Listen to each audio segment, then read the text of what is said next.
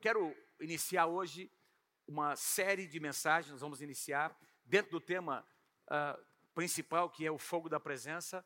Nós vamos começar uma série intitulada Quando Deus Responde com Fogo.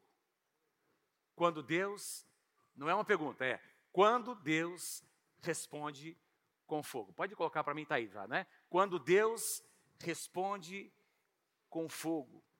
É, irmãos, eu, como eu disse, a gente está percebendo alguma coisa nova acontecer. E sabe o que eu creio? Que cada vez mais nós vamos ter experiências em, em algumas reuniões, em muitas reuniões, melhor dizendo, em que a gente vai terminar a reunião e, e vai ser difícil terminar a reunião. Né? A gente vai tentar terminar a reunião, mas vai ser difícil terminar a reunião. Nós vamos ter que dizer mais vezes: olha, quem precisa sair, fique à vontade. Quem quiser ficar, fique aqui, porque a presença de Deus está aqui entre nós. Nós experimentamos isso, temos experimentado em algumas reuniões, experimentamos no Geração Livre. Tivemos aqui alguns momentos na nossa conferência de Geração Livre que foram assim uh, muito, muito especiais, não é? Os pastores estavam ministrando, o pastor Pedro, o pastor André ministraram, os, os, que vieram de fora. E nós tivemos aqui algumas, alguns momentos em que os jovens e adolescentes não queriam ir embora. Eles, eles foram ficando aqui, não é? Enquanto a música foi sendo ministrada, um tempo de louvor, eles estavam aqui derramados diante do Senhor em arrependimento, quebrantamento de coração. E eu creio que nós vamos experimentar isso mais vezes. Medidas da presença de Deus vindo, da graça de Deus vindo sobre nós. Quem, quem crê, diga amém em nome de Jesus. Diga assim comigo: quando Deus responde com fogo. Esse é o tema, e eu vou falar nessa manhã, usando como base a vida de Abraão. Eu já preguei, meus irmãos, sobre é, essa, esse capítulo, muitas vezes aqui em outros lugares, mas você sabe que a palavra de Deus ela é viva, sempre tem alguma coisa nova, não é? E Deus levou meu coração, me levou nesses dias a pensar, e eu quero então compartilhar com vocês. Hebreus capítulo 12, versículo 29 diz que ah, o nosso Deus é um fogo consumidor. E eu, a gente tem falado sobre isso. Irmãos, é, eu não sei, o Brigo não está aqui, não é? Mas o Brigo, ele é um dos nossos pastores, ele, ele é, trabalhou como bombeiro muitos anos, né? se aposentou recentemente. E a gente, outro dia estava conversando com o Brigo sobre o fenômeno do fogo, não é? Porque o fogo é, é uma das, das descobertas mais importantes da humanidade, sim ou não? O fogo permitiu com que as pessoas é, é, pudessem preparar os seus alimentos, aquecer-se no inverno. O fogo permitiu que as pessoas pudessem iluminar ambientes, não é? Usando aquela chama. O fogo permitiu as pessoas prepararem suas ferramentas de trabalho, as armas de guerra. O fogo é um fenômeno impressionante. Quanto maior a labareda, mais impressionante é. É não é verdade? E quem já teve a experiência de se aproximar de um lugar onde aquelas chamas estão ali intensas, você consegue sentir aquela irradiação que chega, aquela energia que chega até você. Estou falando sobre o fogo natural, porque na Bíblia a presença de Deus e a glória de Deus ah, são comparadas com o fogo. É o símbolo que mais aponta para mais citado como um símbolo da presença e, do, e da, da glória de Deus é exatamente o fogo. O fogo natural é resultado de uma reação química entre uh, alguns elementos. Na verdade, três elementos.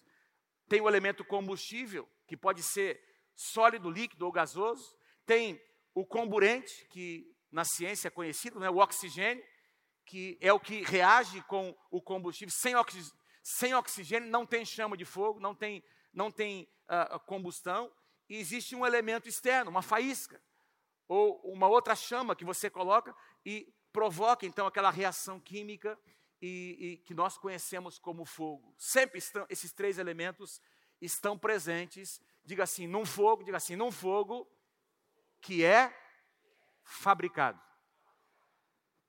que é produzido.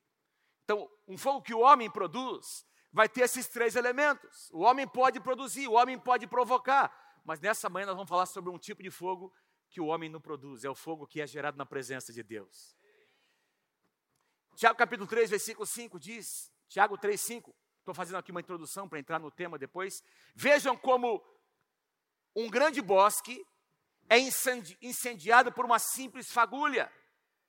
Uma grande floresta, tem uma outra tradução, diz que ela pega fogo por causa de uma simples fagulha. Irmãos, e é ou não é verdade que foi exatamente isso que aconteceu lá no Pentecoste? Deus acendeu 120 fagulhas, 120 pequenas chamas, 120 discípulos reunidos ali no Pentecoste, e essa chama que foi acesa, essas fagulhas que foram acesas, 120, estão incendiando até hoje a face da terra. Nós estamos aqui como resultado dessa reunião onde 120 centelhas se acenderam. Quem pode dizer amém? E Deus quer, quer fazer de mim, de você, uma fagulha acesa também. Irmãos, lá no, no livro de Pentecostes, aliás, no livro de, de, Atos, quando aconteceu o Pentecostes, capítulo 2, acompanhem comigo, do versículo 1 até o 4, chegando o dia de Pentecostes, estavam todos reunidos no mesmo lugar, e de repente, diga assim comigo, veio do céu. Veio de cima, irmãos, veio da presença de Deus, um som como de um vento impetuoso encheu toda a casa onde estavam assentados, e de repente viram o que parecia diga assim comigo, línguas de fogo. Olha o fogo presente em Pentecostes, que se separaram, não é? Então, línguas de fogo se separaram e pousaram sobre cada um deles. E todos ficaram cheios do Espírito Santo e começaram a falar em outras línguas conforme o Espírito lhes capacitava. Então presta atenção no que eu vou dizer. O Pentecoste foi uma experiência de todos, mas acima de tudo foi uma experiência de cada um. O Pentecoste foi uma experiência de todos. 120 discípulos no mesmo lugar, na mesma, como nós estamos aqui nessa manhã, no mesmo lugar, na mesma hora, com o mesmo propósito. De repente, todos foram cheios. E cada um passou a falar em novas línguas. Sabe que existe uma diferença entre todos e cada um? Irmãos, nós precisamos ter experiência de todos. Nós precisamos experimentar quando Deus quer mover na igreja. Quem, quem tá, gente, vocês estão muito quietos hoje. Quem está comigo aí, diga amém. Quem gosta de ver o mover de Deus no meio da multidão, diga amém. Quando o povo de Deus, nós estávamos aqui adorando agora há pouco, e a gente sentiu essa presença vindo como resposta de uma ação de todos. Mas mais importante do que todos é que cada um experimente. E sabe que nós às vezes podemos estar no meio de todos e não experimentar o que a maioria tá está experimentando. Quem aqui gostaria de ser um dos doze discípulos de Jesus? Levanta a sua mão. Quem queria ser escolhido como. Gente... Vou perguntar de novo, hein? Perguntar de novo. Eu queria, eu queria. Meu Deus do céu. Três anos e meio com o Mestre, com Jesus, o Rei dos Reis, Senhor dos Senhores. Quem gostaria de fazer parte de um dos dois? Levanta a sua mão. Uh! Tinha lá Judas entre eles. Judas estava entre eles, irmãos. Judas estava no meio de todos. Mas a experiência com a presença de Deus, mais do que todos, tem que ser uma experiência de cada um. Tem que tocar cada um. Então, num culto como esse, você pode estar aqui presente e até perceber que alguma coisa linda está acontecendo, mas isso não faz diferença para você se você não provar do fogo, se você não provar da presença, e é por isso que nós cantamos aqui nessa manhã: Ah, tem fogo nos seus olhos, e ele, esse fogo me fez, fez me, eu me apaixonar e queimou todos os meus outros amores. Experiência pessoal. Eu ainda tenho fome, eu ainda tenho sede. Aquela canção que o Paulinho tem composto, eu ainda terei lágrimas, eu terei fome, eu ainda vou estar na tua presença, Senhor. Ah, o pardal, estava conversando com o Paulinho esses dias. Imagina aquelas, aqueles irmãos sacerdotes, não é? uh, se não me engano, os coraitas que compuseram essa canção, esse salmo, para ser cantado ali. Irmãos, estavam ali, quem sabe, um dia, alguém, um compositor, compondo uma canção, de repente ele olha, ele vê aquele pardalzinho entrando e fazendo ali, encontrando lugar, uma andorinha, fazendo ninho ali na, naquele lugar, na casa de Deus, ele, e isso serviu de inspiração para ele dizer, olha, ele compôs uma canção dizendo, o pardal encontrou casa, andorinha encontrou aqui um lugar para fazer ninho, Senhor, eu quero encontrar os teus altares. Eu desejo encontrar os teus altares. Eu desejo a tua presença. Eu desejo a tua presença. João Batista, falando ainda, ainda sobre Pentecostes, João Batista, irmãos, ele, quando ele profetiza sobre o que aconteceria em Pentecostes, olha o que ele diz, Lucas capítulo 3, verso 16 Ele diz assim: Olha, João respondeu a todos: Eu os batizo com água, mas virá alguém mais poderoso do que eu, tanto que eu não sou digo nem de desamarrar as correias das suas sandálias. Ele é maior do que eu. Que ele cresça ou diminua. Mas ele conclui dizendo: Ele os batizará com o Espírito Santo e com fogo. Batismo de fogo. Bati... Então, João, João Batista relaciona, ele conecta a experiência pessoal com o Espírito Santo, o batismo, com uma experiência de batismo de fogo, irmãos. Mergulhados no Espírito Santo significa para João Batista sermos mergulhados no fogo de Deus. Quem aqui quer ser mergulhado no fogo de Deus? Lembra dos três lá, dos Sadraque, Mesaque e Abednego, no meio daquela fornalha, estavam ali, foram lançados no meio do fogo, de repente não eram três, eram quatro, caminhando no meio do fogo. E a única coisa que queimou é o que tinha que queimar, as suas amarras foram queimadas. E aí, Nabucodonosor diz: Olha, nós lançamos três, mas tem mais um lá que parece o filho dos deuses, era o próprio Jesus, passeando com aqueles três no meio do fogo. Que experiência maravilhosa, que experiência maravilhosa, que experiência maravilhosa. Ah, Fala para quem está pertinho de você. Deus quer mergulhar você no fogo. Deus quer batizar você no fogo nesses dias. Deus quer batizar você no fogo. Tendo isso como base, vamos lá para Gênesis capítulo 15. Eu quero mostrar para vocês algo interessante. Irmãos, a maioria, quase a totalidade dos momentos em que alguém fez, um, alguém construiu um altar e sacrificou algo ao Senhor, o fogo que foi colocado aqui, naquele altar para queimar aquele sacrifício foi produzido pelo homem. Então eles tinham lá, a Bíblia não é clara, não é? Eles deviam ter as suas técnicas para produzir o fogo, então eles preparavam o altar, as pedras, colocavam ali a lenha, colocavam os animais e acendiam o fogo de alguma forma e esse fogo eles traziam para queimar aquele sacrifício. Beleza? Comigo aqui, gente? Mas tem pouquíssimas ocasiões em que o altar foi preparado, o sacrifício foi preparado, mas o fogo veio de Deus. O fogo veio de Deus. Sabe, Deus está chamando eu e você para construirmos altares. Deus está chamando para que eu e você construamos um altar na nossa casa. Quem recebe, diga amém em nome de Jesus. Deus quer que eu e você construamos um altar de louvor, de adoração, de intercessão, de quebrantamento, de arrependimento dentro da nossa casa. E naquele lugar, na sua intimidade, o fogo de Deus vai cair. Olha como é interessante. Quando Abraão, quando ele diz assim para Abraão, já, quando Abraão tinha tido seu filho Isaac, não é? Isaac está tá na sua adolescência, não é? E Deus diz assim: Olha, eu quero provar o coração de Abraão. Abraão, vai lá, num lugar que eu vou te mostrar, e oferece o teu filho para mim. Vai lá, começa, vai lá que eu vou te mostrar qual é a montanha, qual é o lugar. E Abraão foi, irmãos. Abraão foi com Isaac. A Bíblia diz que Abraão levou lenha, Abraão levou uma faca e Abraão levou um fogo. Quando Abraão e aquelas pessoas, provavelmente eles se acamparam em algum lugar, acenderam ali uma fogueira, e quando eles prosseguiram o caminho, quando Abraão saiu daquele lugar com Isaac, não é? Para ir para aquela montanha, não é? Uh, uh, o Monte Moriá, onde Deus se revelou a Abraão como Jeová Jireh. A Bíblia diz que Isaac fez uma pergunta: Meu pai, tudo bem, estou vendo aqui, tem, tem a lenha, tem, tem a faca, o cutelo, o fogo estava ali também, porque o próprio Abraão tinha, uh, tinha que, a Bíblia diz que Abraão tinha levado, estava levando o fogo consigo.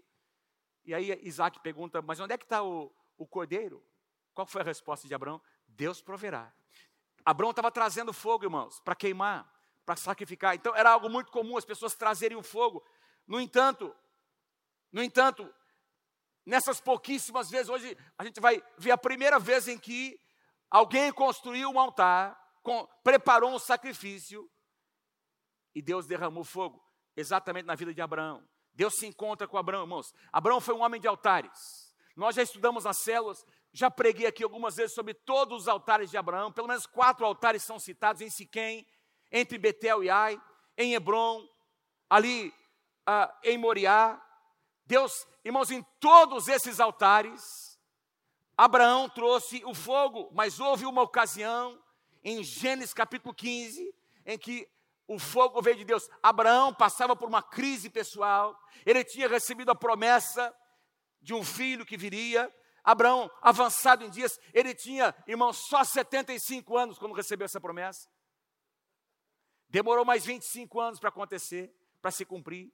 E os anos começaram a passar. Abraão tinha uma palavra, irmãos. Ele tinha promessa, mas os anos estavam ali se passando e nada acontecia. E Abraão, de repente, entrou numa crise. Quem aqui já entrou em crise porque parece que Deus está atrasado? Quem já entrou numa crise pessoal? Porque parece, a gente ouve as palavras, a gente lê, a gente vai na célula, a gente faz tudo certinho. Mas, diga assim comigo, parece que nada está acontecendo na nossa perspectiva, parece. Parece que Deus não está respondendo, parece que a resposta não chega. Irmãos, e aí, nesse ambiente, acompanhe comigo Gênesis capítulo 15, Deus aparece, Deus aparece a Abraão, porque é Deus que toma sempre a iniciativa. João diz que nós amamos porque ele nos amou primeiro. Então Deus vem, Deus conhecendo o coração de Abraão. Deus vem e diz a Abraão, porque Abraão estava ali com medo, e Deus diz: Olha, não temas, Abraão. Se Deus disse para Abraão não temer, é porque Abraão estava passando por uma, um sentimento de medo no seu coração. Ah, eu acho que não vai dar. Eu acho que Deus se enganou. Eu acho que a promessa era para uma outra pessoa, não era para mim. Aquele, aquela sensação de que você está perdendo o controle, não é? O controle da situação. E aí, Abraão, Deus vem até Abraão, diz: Abraão, não tenha medo. E Abraão já que Deus começou a conversa, já que o Senhor está falando, né?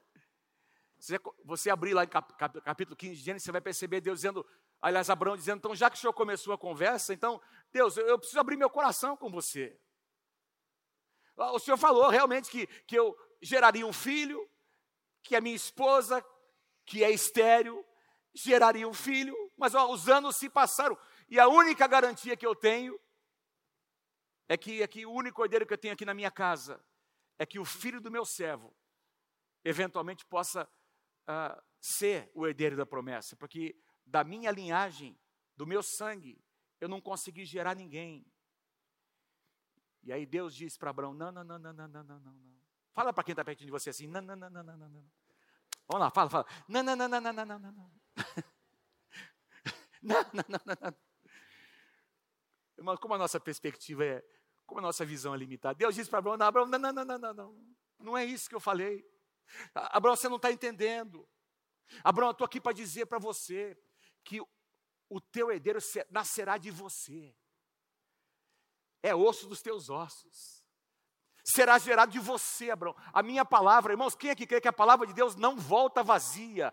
Que a palavra de Deus tem poder para fazer aquilo pelo qual ela foi designada. Diga amém, em nome de Jesus. Pode parecer demorado, e Deus diz para Abraão: não. Deus diz para Abraão: não, Abraão, não é assim. Todos nós temos promessas. E muitos de nós temos até palavras proféticas que nós recebemos. Temos convicções que Deus deu na palavra sobre coisas que ainda vão acontecer. Mas quando a gente recebe, tem uma empolgação.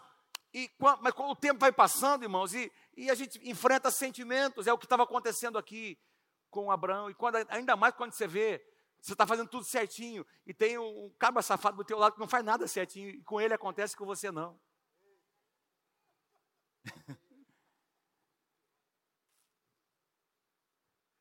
Eu me lembro, quando nós estávamos no, início do nosso casamento, foram anos, a gente, nós enfrentamos algumas situações e a Mônica não conseguia engravidar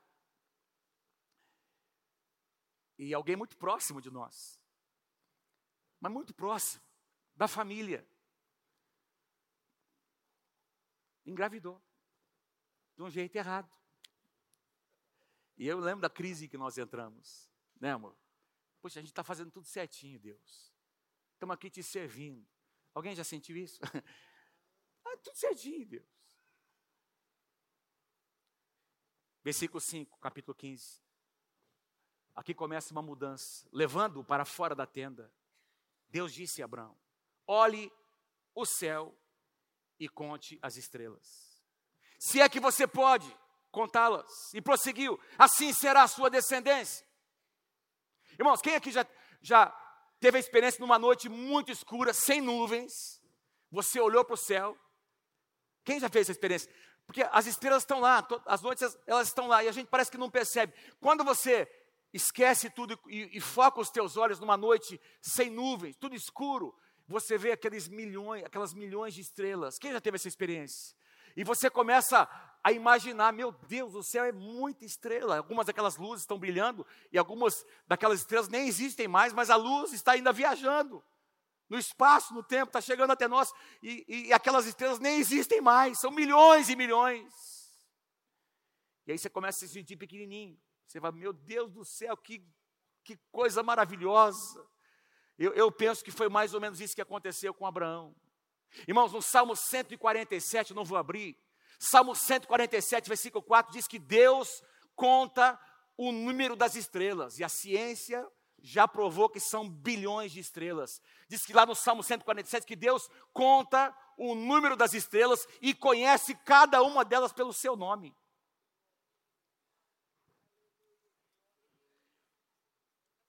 E Deus não conhece eu e você? Abraão olha para as estrelas, ele olha para aquele cenário. É como se Deus estivesse dizendo: Abraão, vem cá, essa, essa palavra aqui, não é? é, é, é levando para fora, na, a palavra hebraica tem esse sentido. Deus foi lá, pegou na mão de Abraão e tirou Abraão de dentro daquela tenda, não é? trouxe Abraão para fora, para um lugar onde a visão de Abraão pudesse se tornar uma visão mais ampla.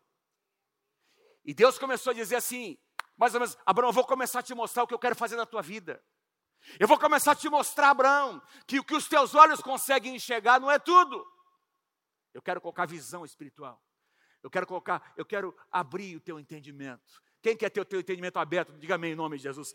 O apóstolo Paulo escrevendo numa das suas cartas aos Coríntios, aos, aos Coríntios, ele diz: aquilo que o olho não viu, aquilo que o ouvido nunca ouviu e que jamais penetrou o coração do homem, estas são as coisas que Deus tem preparado para aqueles que o amam. Abraão, vem, cá, vem aqui para fora, eu vou te mostrar. Você precisa sair do lugar de onde você está. Porque, meus irmãos, em alguns momentos, o lugar onde nós estamos é o lugar que nos impede de ouvir, de perceber o que Deus quer fazer na nossa vida.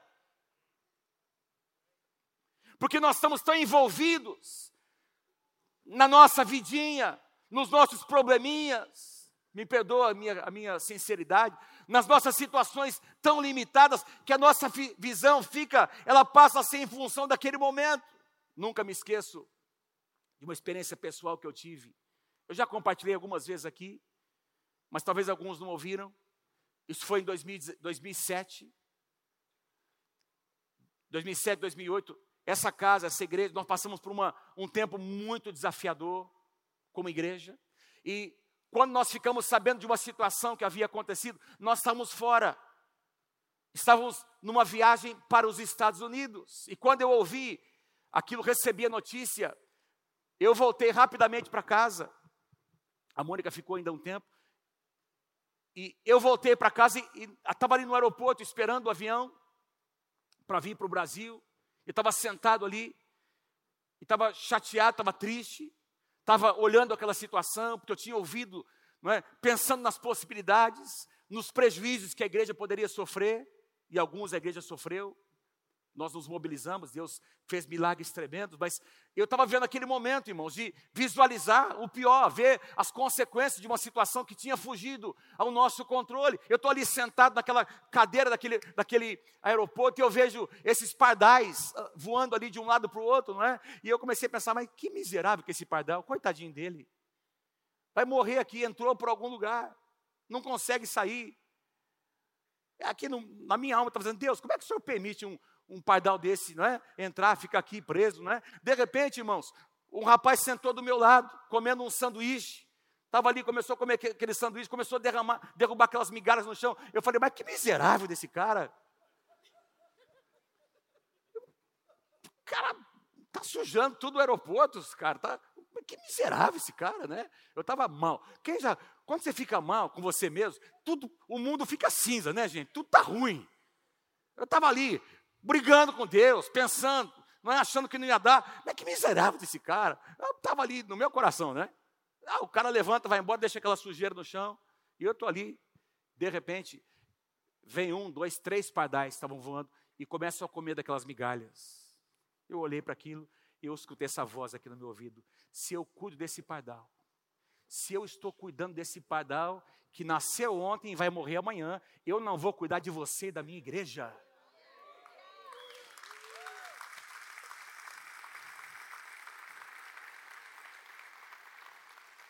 E eu senti uma voz de Deus dizendo: a igreja é minha.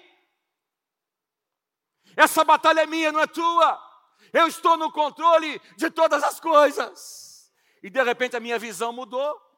É como se Deus tivesse tirado, me tirado de fora da minha tenda. Porque sabe o que acontece, irmãos? Às vezes nós construímos estruturas para nos proteger. Nós construímos isso. Aquela tenda onde Abraão estava representava uma estrutura física que trazia uma aparente proteção. Então Abraão está dentro da tendinha, com seu coraçãozinho machucado, ferido, lamentando. E aí Deus diz: sai para fora dessa tenda, vou tirar você para fora, para você ver as estrelas dos céus. Esse aqui é o meu poder. E às vezes nós construímos estruturas limitadas para nos proteger. Então, por exemplo, a pessoa, ela, ela, ela, ela acontece alguma coisa, não é? Ela peca, ela, ela erra, e ela fica, por exemplo, com vergonha de ir na célula, de encontrar os irmãos. E de repente ele, ele essa pessoa se priva dessa, de, de, desse ambiente que seria um ambiente de cura. Não, porque eu quero me proteger. Eu vou ficar aqui na minha casa, na minha tendinha, aqui seguro, porque se eu sair para fora, eu vou me expor, mas se expor. Não, a igreja é lugar de cura. A igreja é lugar de restauração. Quem pode dizer amém? A igreja é lugar onde nós somos curados, amados, restaurados. Ou então você é um empreendedor e você tem dons e talentos. Lembra da parábola dos talentos? Deus entregou para cada um deles, segundo a sua própria capacidade, talentos diferentes. E aí Deus coloca um talento na sua mão e você e você começa a ter aquela graça para multiplicar. E aí chega no momento que você tem que tomar uma decisão para ampliar o seu empreendimento, para dar um passo de fé, mas você fica dentro da sua tendinha. Não, não, não. Se eu sair daqui, eu vou. Se eu der esse passo, eu vou correr muito risco, é óbvio. Para você ampliar os seus negócios, algum risco você vai correr, mas se for direção de Deus, você vai prosperar, meu irmão, em nome de Jesus. Eu não estou falando para você ser um irresponsável, tem a maneira certa, mas muitas vezes Deus está nos tirando daquele lugar, daquela zona de conforto, aquele lugar de segurança, em que nós, estruturas que nós mesmos criamos ao nosso redor para nos proteger. E a gente fica lamentando que Deus não faz, Deus não pode, que nada acontece, mas nós criamos estruturas que nos tornam fatores, ah, a própria estrutura se torna um fator limitador da nossa fé. E Deus diz: sai desse lugar, Abraão. E começa uma conversa. Deus diz para Abraão: Olha, não é o filho do teu servo, não. Virá da tua descendência. O que eu falei está em pé. Gente, a palavra de Deus nunca volta vazia. Se Deus te deu uma palavra, e você acreditar nessa palavra, essa palavra vai se cumprir para a honra e glória do Senhor Jesus.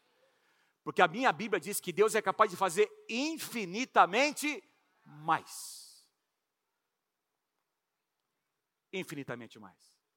E aí, depois de uma conversa, Deus tira, Deus conversa com Abraão. E aí, irmãos, a Bíblia diz, versículo 6, capítulo 15: Abraão creu.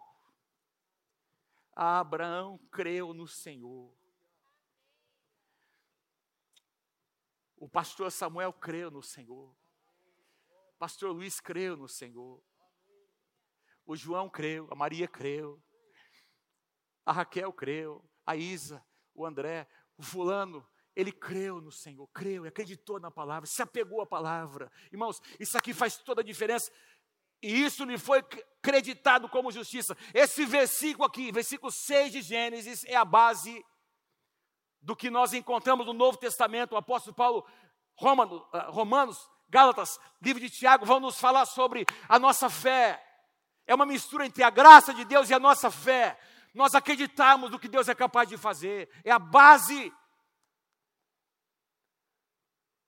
da teologia da salvação, crer no que Deus faz, acreditar na obra redentora de Cristo. Quem pode dizer amém? Abraão creu, acreditou, se apegou à palavra. Sabe o que significa essa palavra creu aqui? A palavra hebraica significa, presta atenção, eu não coloquei, mas se você der ali na, numa, na Bíblia online, se você clicar em cima da palavra creu, a palavra hebraica significa mais ou menos isso. Presta atenção, permaneceu quieto e acreditou. Permaneceu quieto e acreditou. Uma segunda, um segundo significado, Abraão construiu uma plataforma de fé. Então, ele, ele construiu uma base. Sabe o que você, Deus está nos chamando a fazer? A construirmos uma plataforma, uma base sobre a qual Deus vai construir coisas novas. Sobre a qual as promessas de Deus vão acontecer na nossa vida. E essa base vai nos projetar para o novo.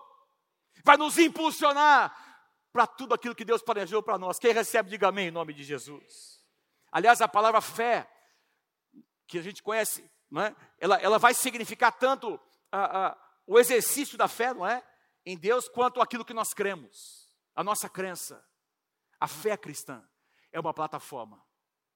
Então, diz que Abraão construiu uma plataforma sobre a qual ele avançou nas coisas de Deus. Irmãos, escuta o que eu vou te dizer aqui. Quem aqui tem passado por situações difíceis na tua vida? Levanta sua mão. Casamento, finanças, negócios. Quem sabe nessa semana você esteja vivendo um momento, uma situação, uma crise pessoal como aquela que Abraão estava vivendo. Eu tenho as palavras, eu tenho as promessas, mas ainda não aconteceu e eu tenho sentimentos. Somos humanos, aconteceu com Abraão. E quem sabe você vive nesse momento, ou até passando por provações difíceis. Sabe o que Deus quer que você e eu façamos? Que essas provações se tornem uma plataforma se torne o seu testemunho pessoal. Aliás, a sua maior, a sua melhor pregação é o seu testemunho pessoal, o que Deus fez na sua vida. Essa é a sua melhor pregação, o que Deus fez na sua vida, no seu casamento, nas suas finanças, nos seus relacionamentos, o que Deus fez na sua vida a despeito daquele tempo difícil e até mesmo no tempo de provação. Olha o que Paulo diz em 2 Coríntios capítulo 1, versículos 13 e 4, bendito seja o Deus e Pai de nosso Senhor Jesus Cristo, presta atenção, Pai das misericórdias e Deus de toda a consolação, que nos consola em todas as nossas tribulações, para que, com a consolação que recebemos de Deus, possamos construir uma plataforma para consolar aqueles que estão passando pelas mesmas tribulações. Louvado seja o nome do Senhor.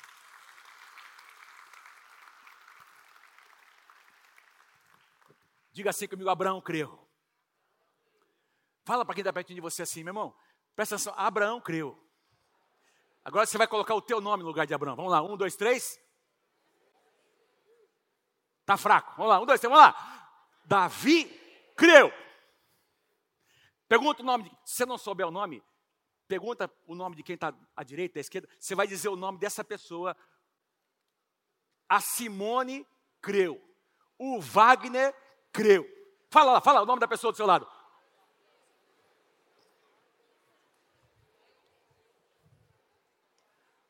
Aleluia! Uh! Isso faz toda a diferença. Deixa eu dizer uma coisa. Eu não sei qual é a tua crise, mas eu estou aqui para dizer para você nessa manhã: se você acreditar em Deus, Hoje será uma linha demarcatória na tua vida. Eu vou dizer de novo: se você acreditar em Deus, hoje será uma linha demarcatória na tua vida. Aplauda ao Senhor porque é verdade, em nome de Jesus.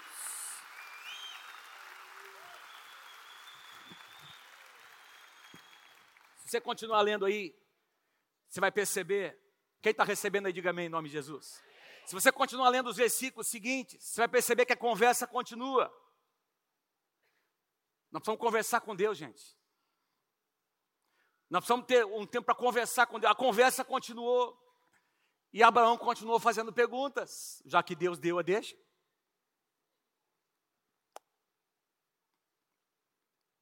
Mas, Senhor, como é que eu vou saber? Como eu saberei que o Senhor está dizendo agora vai acontecer? Me dá um sinal, meu Deus. Se você pedir com sinceridade de coração, um sinal para Deus, Deus vai te dar. Nós temos feito isso algumas vezes. A gente ora para alguma situação. Agora nós estamos orando agora não é, em casa sobre algo novo que Deus tem colocado no nosso coração. Alguns irmãos estão envolvidos nisso e nós temos acordado de madrugada para orar. Senhor, dá-nos um sinal. Senhor, nos conecta com pessoas que vão responder algumas perguntas. Nós não temos a sabedoria, é uma coisa nova, é o que nós não conhecemos. Então, tem algo queimando no nosso coração, tem alguma coisa que Deus quer fazer, mas entre o chamado e a concretização tem um processo, tem alguma coisa que precisa acontecer no meio do caminho. E aí, meu irmão, é hora de nós buscarmos a Deus, Senhor, por favor, dá um sinal, mostra a tua palavra, mostra a direção, Senhor. E Deus é um Deus que responde, irmãos. Deus diz assim para Abraão: faz o seguinte, Abraão, separa alguns animais. E ele disse exatamente os animais: uma novilha, uma cabra, eu não, vou, não tenho tempo para ler tudo, não é? Um, um cordeiro, uma rola, pata esses animais ao meio, coloque as metades separadas uma das outras. E Abraão sabia exatamente o que isso significava, porque para nós não faz sentido, mas para aqueles, para as pessoas que viviam dentro daquele contexto, eles sabiam que esse era um tipo de ritual que acontecia quando duas partes entravam em aliança. Então eles partiam os animais em duas partes e as duas partes, né? As duas pessoas que estavam entrando em acordo caminhavam no meio daqueles animais, e é como se eles estivessem dizendo: Olha, nós estamos entrando em acordo hoje. Então, o que pertence a você agora é meu, o que pertence a, a mim é teu. Nós estamos agora entrando em aliança, e se um de nós quebrar essa aliança, vai acontecer exatamente isso aqui. Com quem quebrar aliança? Presta atenção. Deus pediu para Abraão partir os animais. É como se Deus estivesse dizendo: Abraão, espera um pouquinho. Eu estou me comprometendo, o meu nome, a minha palavra, com a aliança que eu vou fazer com você.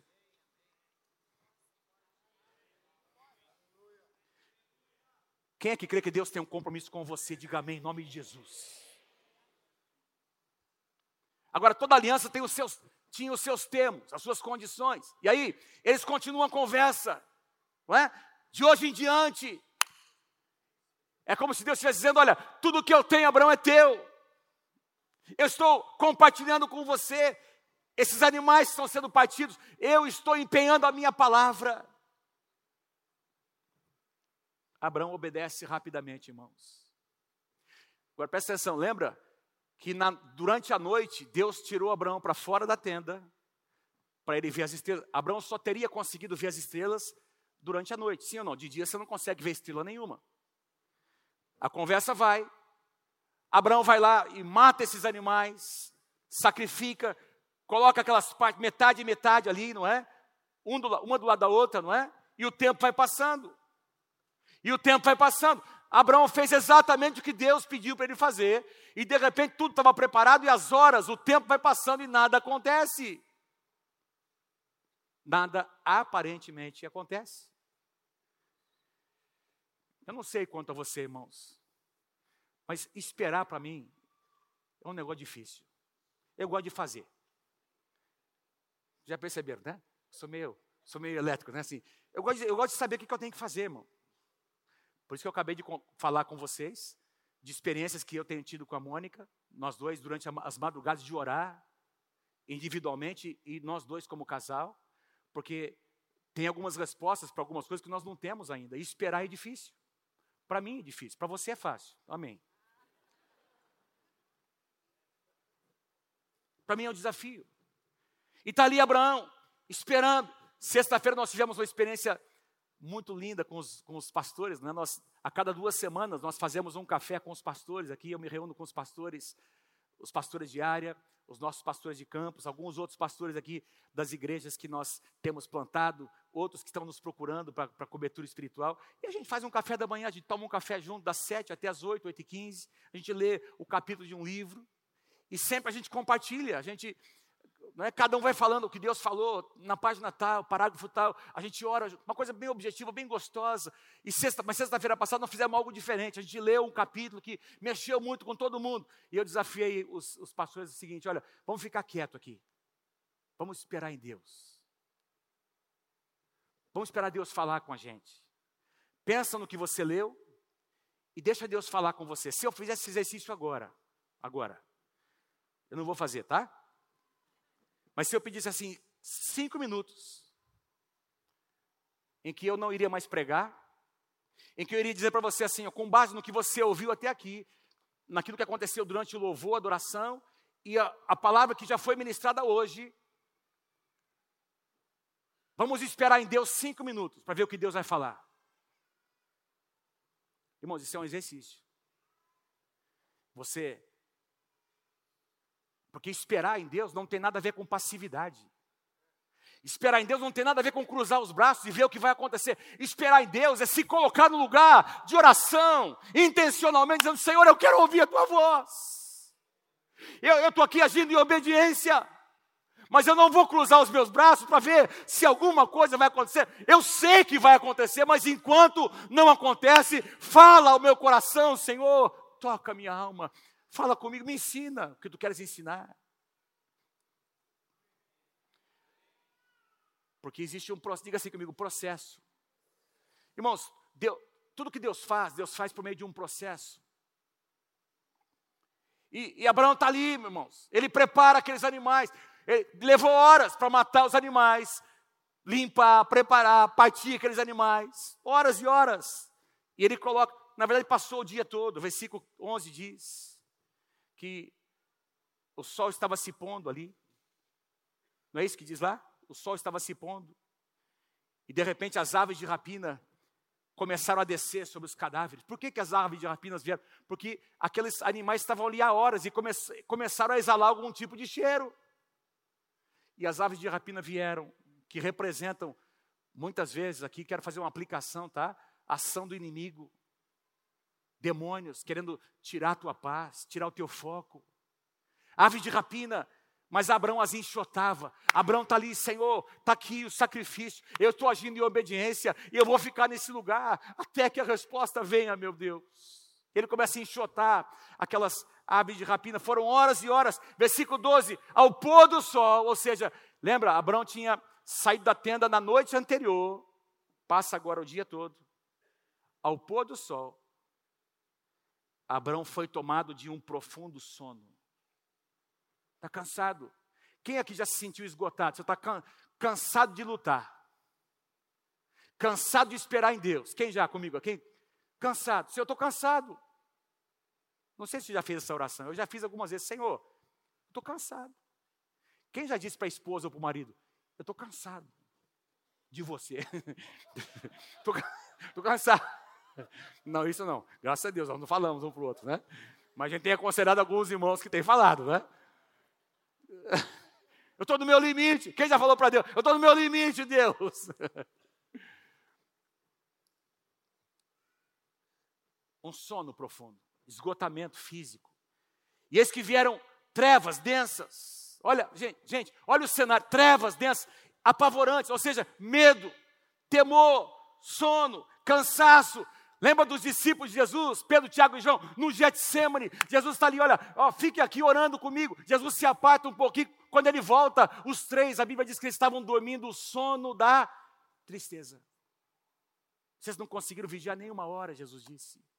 Não era um sono comum, era o sono da tristeza, cansaço, esgotamento. É, é, o que eles estavam passando. Eu escrevi algo aqui que eu queria compartilhar com vocês. Põe lá para mim, por favor. Esperar o tempo de Deus sempre é um dos grandes desafios que temos de enfrentar. Entre a promessa e o cumprimento. Vocês estão vendo lá? Entre a semeadura e a colheita. Entre o chamado e o envio. E entre a oração e as respostas. Esperar em Deus. Esperar o tempo de Deus. Cansaço físico, sentimentos, pavores, segurança. Por favor, os músicos podem vir para eu me sentir pressionado para terminar aqui, em nome de Jesus. Insegurança, medo, dúvidas. Fala assim para quem está pertinho de você assim, mas Abraão permaneceu ali, permaneceu, permaneceu. Fala para o teu irmão, permaneça, meu irmão, permaneça. Abraão permaneceu esperando. E de repente, meus irmãos, versículo 17: E sucedeu que, posto o sol, houve densas trevas, e eis um fogareiro fumegante, uma tocha acesa, é? fogo caiu do céu, e uma tocha de fogo que passou entre aqueles pedaços dos animais, e naquele dia fez o Senhor aliança com Abraão. De repente, o fogo veio, meus irmãos, a resposta chegou. E esse fogo representava a aprovação de Deus. Deus quer aprovar você. O apóstolo Paulo diz assim, lá para Timóteo, Timóteo, Timóteo, procura apresentar-te a Deus como obreiro aprovado. Deus quer aprovar você e eu. Por meio das nossas provações. Quem pode dizer amém? Aprovar. Deus estava aprovando. Ao mesmo tempo, Deus estava se comprometendo com a sua palavra, com os termos da aliança. E aí, sabe, eu não tenho tempo, mas aí Deus continuou conversando com Abraão, dizendo: Abraão, olha, olha ao teu redor, sabe, todos esses inimigos aqui que estão aqui ao teu lado, os cananeus, os ferezeus, os jebus, todos eles que habitam nessas terras, um dia todos eles serão derrotados diante da tua descendência. E essa terra que você está olhando com seus olhos será tomada pelos seus descendentes. Por aquele que vier, virá depois de você. Irmãos, nós sabemos que essa promessa aconteceu quase 500 anos depois, nos dias de Josué, irmãos. Mas aconteceu. O nosso Deus é fiel para cumprir a sua palavra. Moisés saiu, aliás, Abraão saiu daquele lugar. Alguma coisa aconteceu no seu coração. Quem pode dizer amém? Quem quer que Deus faça alguma coisa no seu coração? Levanta a sua mão diga: Faz no meu coração, meu Deus. Quem quer ter experiências com a presença de Deus em que o seu coração é transformado? Diga: Eu quero, meu Deus. Alguma coisa aconteceu aqui dentro, irmãos. Eu gosto do exemplo de Ana. Porque Ana, a Bíblia diz que ela estava derramando a sua alma diante do Senhor, uma mulher estéril, e ela derrama a sua amargura de alma, como Abraão estava fazendo, e a Bíblia diz que o homem de Deus, Eli, libera uma palavra: você vai ficar grávida, você vai gerar um filho. Irmãos, Ana não tinha nem voltado para casa, não tinha tido relação íntima com seu marido, mas a Bíblia diz que ela se levantou daquele lugar, depois de receber uma palavra, ela se levantou e o seu semblante já não era mais o mesmo, porque ela agora tinha uma palavra de Deus. Uma palavra de Deus. Libera a tua palavra sobre o teu povo nessa manhã, meu Deus. Libera fé no meio do teu povo nessa manhã, meu Deus. Eu quero concluir. Eu quero concluir nessa manhã. Abraão teve essa experiência com o fogo. O fogo de Deus caiu, consumiu o sacrifício. Deus aprovou, Deus respondeu. Não foi um fogo fabricado. Esse tipo de fogo que nós estamos falando aqui, o fogo da presença, não pode ser fabricado, irmãos. Tem que ser experimentado. E sabe como você vai experimentar? Nós cantamos hoje, aliás, quero pedir se der para cantar, Dani, aquela da, da, lenha, da lenha. É, é, como é que é? Eu ainda tenho lenha para queimar, né? ainda, tá bom? Pode ser. Porque, irmãos, sabe como é que você. Tra... Quem aí tem lenha? Diga amém. Quem, quem tem lenha para queimar? Levanta a som. Sabe como é que você traz lenha? No teu tempo devocional todos os dias. Quando existe uma situação na sua casa, a sua esposa de repente diz algo, olha, ou seu marido, nós temos experimentado algo lá em casa, é uma prática da Mônica. De repente a gente fica sabendo de alguma coisa na igreja, aconteceu alguma coisa com alguém, eu compartilho com ela alguma coisa que está ali no meu coração. A Mônica diz assim: vamos parar agora, vamos orar agora. Vamos orar agora. A gente às vezes está no carro, está em casa, e a gente para o que está fazendo e nós oramos por aquela situação. Vocês já foram alvo na nossa oração. Quando você para tudo para orar, você está trazendo lenha para que o fogo possa queimar mais. Quando você vem por um turno de oração. Toda quarta-feira nós estamos aqui, do meio-dia até as duas da tarde, das 18h30 às 19h30 horas. Nós estamos aqui orando, irmãos. Faz mais de 20 anos que nós oramos por você. Alguns de vocês estão aqui porque você é fruto dessa oração que nós temos apresentado todas as quartas-feiras. E quando nós fazemos isso, nós estamos trazendo lenha para a fogueira. Queima, Senhor. Aumenta a chama. Faz mais. Aviva o teu povo. Restaura os casamentos. Multiplica as células. Que milagres aconteçam. Às vezes você está lá na sua casa recebendo. Você nem sabe porque você está recebendo a benção. É porque tem gente aqui trazendo lenha. E Deus está convidando você para trazer a sua própria lenha. Nós vamos ter aqui 21 dias de oração, de jejum. E Deus está dizendo: traga a sua lenha para queimar. A lenha quem traz somos nós. O fogo vem de Deus. Pastor Trajano vai pregar na próxima semana sobre isso. O altar de holocausto. A lenha quem traz somos nós. O fogo vem de Deus. Percebe como tem uma interação? Quem preparou o sacrifício foi Abraão. Abraão preparou, irmãos, existe alguma coisa que nós precisamos fazer? Então Deus responde. Deus vem com fogo. Quem recebe, diga amém. Quem pode dar um aplauso ao Senhor Jesus nessa, nessa manhã?